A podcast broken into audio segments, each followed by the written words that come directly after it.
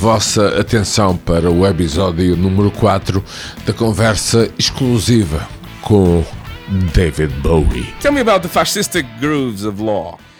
Law I is, don't want guess, knowledge, Kind of yeah. comes out of the idea of uh, both wanting freedom and you want and you want some something in control, both at the same time. So I, I guess it also has something to do with what you were talking about, which is the rushing through the end of this millennium.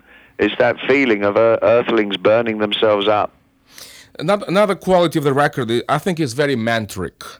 Aha. You have like keywords, and I've been listening to the record like 12 times last three days, man. Uh-huh. Great. But Good. that's, no, I tell you, and, and I'm honest, man. I've been a big fan. You know that. I mean, for many years. Yeah. Um, but there is like a mantric quality to it. You have like keywords that you keep repeating like a loop. Even your vocals are like loopalized. You know what I mean? Yeah, yeah, yeah. Uh, the vocals do sound different. What did you do? Microphones, techniques, or just this mantric quality that I think is- probably both uh, is that I've treated the voice with a slight bit of disturbance, Mm-hmm. um, so that there's a kind of a, a deconstructed sound on some of the voice. And the other thing is I'm probably singing for the first time in, a, in more of a British accent than I've sung in for years. Absolutely. Is that natural or just, uh, um, you know, um, It's back to uh, maybe when I was a kid, when I was sort of uh, a big fan of Tony Newley. I remember. it kind of has some of that quality to it. Listen, go, coming back in quick to the video, I loved it. I know it's Floria Sigismondi. She's working with Marilyn Manson. Is it, is it playing already? Yes, I, I've seen it on MTV. Oh, that's great. I'm, I'm pleased about that. You know, and I thought it was um, influenced by Annette Messager. You know that French artist? Yes, I do. Actually, the major influence on it um, is uh, an American visual artist that, who's a friend of mine called Tony Oursler. And uh, Tony has been showing his work in galleries for about the last four or five years. He had a big show at the Tate Gallery last year. Um, and his big thing is to make these strange projections and throw them onto l- uh, small dummies. So you get these very weird little human faces on the most peculiar dummies. And uh, he made a major contribution to that to And that video. in the video, you have a lot of underground toilets, uh, metro rails, and all types of urban decay mixed up with that concept. That works very well. Yes, the the the uh, the more the urban decay look came from Floria, who is this. I think she's very talented Fabulous, girl. fabulous, man. Oh, she really makes some great videos. You, you know my favorite scene in Marilyn Manson is when he's like riding the black pig. Oh yeah, I mean yeah, she really is extraordinary.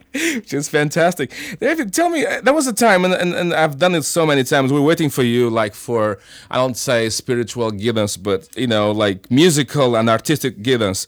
Uh, what can we expect from people like Placebo, Psychotic, and Marilyn Manson? That's the way you think music will go in the late 90s? Very colorful, very theatrical, I think, very I think it will become a, a new renaissance of the theatrical, but Yeah. I don't think it'll remain at that grim end of the scale. I think it it will achieve something else. I think there will be more of a positivism uh, coming in very soon, and in its own way, I'm I'm trying to. um create Earthling in, in much that tone that I, I really I wish to be positive about the future and that's my choice and I'm I'm deciding to take that particular stance. David, are you decoding pop or you decoding contemporary music? Hard question, isn't it? Uh, I am nothing but a mirror. Oh, great.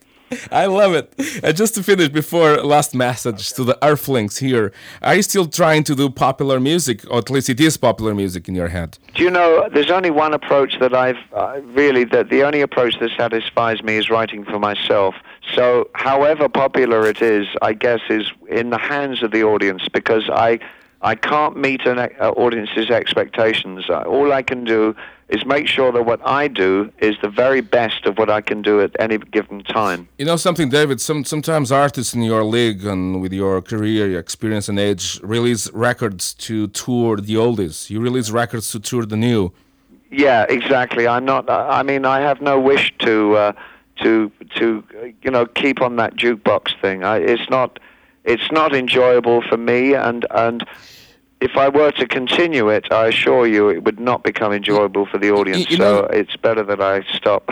you know something? Uh, I I look at you as a new artist. You know what I mean? I'm delighted. It, it, it's like you just released two records. You know what I mean? That's it. Yeah, it's great. I tell you, I, I couldn't be happier. Life is very good for me at the moment. I'm I know. really enjoying myself. David, just to finish, a uh, message to the Portuguese earthlings around this, you know, neck of the woods. oh, you, you pretty things. That's enough, man. You've been here before. You're gonna come back. We know. Thanks very much again, David. Final do episódio número 4 e The End com esta conversa com o amigo. É um amigo chamado David Bowie. Há muitos momentos que levo na memória desta conversa, mas o momento em que David Bowie se ri do mundo da moda, ele que era casado com uma supermodelo, demonstra de uma forma cabal o sentido de humor único deste artista. Voltaremos a outros nomes em conversas privadas nestes webisódios. Começamos e bem, em homenagem também a David Bowie. O próximo será Keith Richards.